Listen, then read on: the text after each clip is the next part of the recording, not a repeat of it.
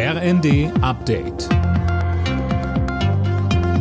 Stündlich neu. Auf den Punkt informiert.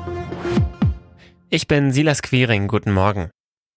Der Ausstieg aus der Atomenergie wird nach dem Machtwort von Kanzler Scholz auf den 15. April verschoben. Schon heute soll im Bundeskabinett über die Laufzeitverlängerung der drei verbliebenen deutschen AKW über den Jahreswechsel hinaus beraten werden. Neue Brennstäbe werden nicht eingekauft, machte Kanzler Scholz deutlich. Die werden alle produzieren können im Januar, Februar, März und April. Vielleicht ist der eine schon am 20. März zu Ende und der andere schafft es bis zum 15. April. Das hängt davon ab, was noch in den Brennstäben drin ist, sonst nichts.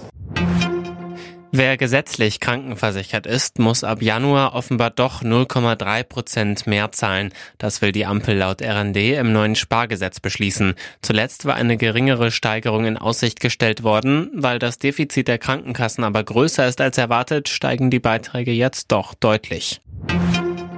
Bei den russischen Attacken auf die Ukraine ist zuletzt immer wieder auch die Stromversorgung das Ziel. Präsident Zelensky zeigt sich besorgt. Mehr von Max Linden. Nach Angaben der Ukraine hat Russland innerhalb einer Woche rund jedes dritte ukrainische Elektrizitätswerk zerstört.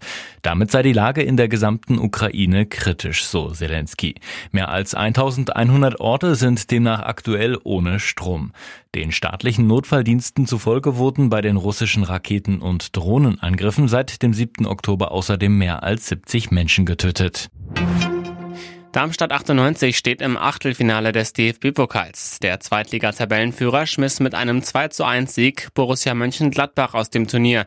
Titelverteidiger Leipzig siegte gegen den HSV sicher mit 4 zu 0. Schalke steckt nach einem 1 zu 5 bei der TSG Hoffenheim noch tiefer in der Krise. Alle Nachrichten auf rnd.de